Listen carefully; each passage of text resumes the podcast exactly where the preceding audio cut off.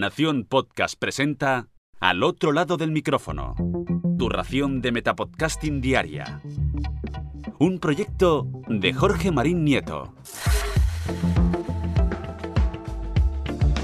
Hola, soy José María Gomariz Leña y te doy la bienvenida al otro lado del micrófono.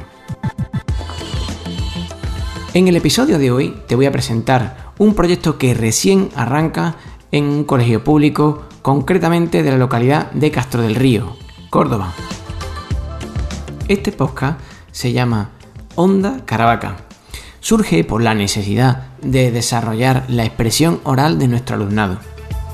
En este sentido, los docentes eh, de este colegio nos reunimos y vimos la potencialidad que tenía un podcast para trabajar precisamente esta característica del aprendizaje del alumnado. Y nos pusimos manos a la obra. La primera cuestión era básica, plantearse un podcast sobre qué o para qué. Es por ello que establecimos una serie de sesiones para dotar de un contenido que sea lógico, atractivo y que el alumno o alumna vea que tiene sentido. Eh, no tiene sentido hacer grabaciones sin ton ni son sobre temas que no son atractivos, que no le encuentran lógica o que no tienen cierto orden para el alumnado algunas de las sesiones así de cabeza que, recuerdo, va sobre la información meteorológica, sobre eh, reportajes y noticias de la propia localidad, sesión de recomendación de cultura, ya sea música, ya sea película, sesión de deporte y hábitos de vida saludable, en fin, muy parecido a un programa de radio. Una vez que tenemos el contenido, que sabemos lo que queremos hacer, la siguiente cuestión era cómo planteamos nosotros o cómo presentamos nosotros esto a la comunidad educativa. Es verdad que el fondo es lo más importante, pero las formas también dicen mucho de un podcast. Ayudan a que el alumno le vea sentido, lo vea lógico y le resulte simplemente atractivo.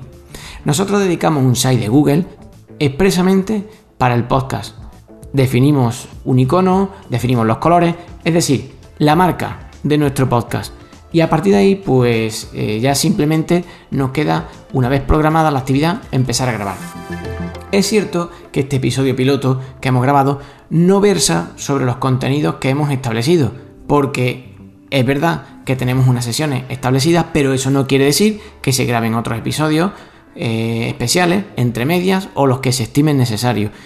El establecer las sesiones era simplemente para que a los compañeros o compañeras no les costara trabajo eh, elaborar un podcast. Supiesen eh, básicamente lo que tenían que hacer y cómo tenían que hacerlo.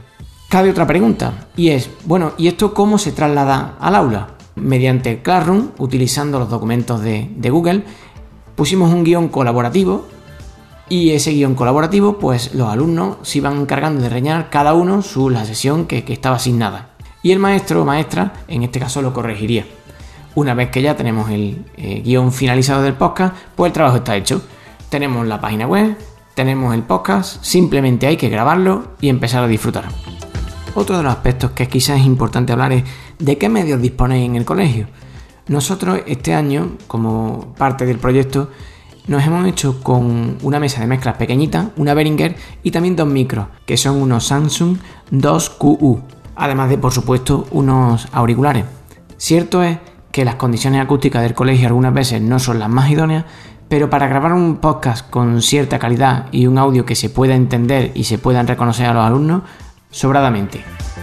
Lo último que me gustaría resaltar es que es verdad que el podcast, como otras muchas herramientas de tecnología, es algo muy potente, pero las herramientas siempre deben de estar en base a la metodología. Y esto es, tenemos una idea, que la prioritaria es desarrollar la expresión oral. Y para ello, una herramienta, el podcast, pero no a la inversa. Siempre la metodología, en este caso, delante de las herramientas. Es cierto que la educación, al igual que la sociedad, en los últimos tiempos está cambiando de una manera muy acelerada. Y esto implica que tenemos que eh, evitar que los alumnos sigan siendo consumidores de contenido para que se conviertan en verdaderos productores de contenidos. Porque algo que tú haces, lo aprendes y lo haces mucho mejor. El podcast no solo es por la expresión oral, nos ayuda a organizarnos porque hay que elaborar ciertos pasos, primero el guion, luego la grabación, luego la edición, nos ayuda a la colaboración entre unos alumnos y otros, se van ayudando. Como podéis ver, es una actividad súper completa que yo recomiendo a todos los colegios que poco a poco vayan dando paso. Pues hasta aquí nuestro proyecto. Y ahora me despido y regreso al sitio donde tú estás ahora mismo, al otro lado del micrófono.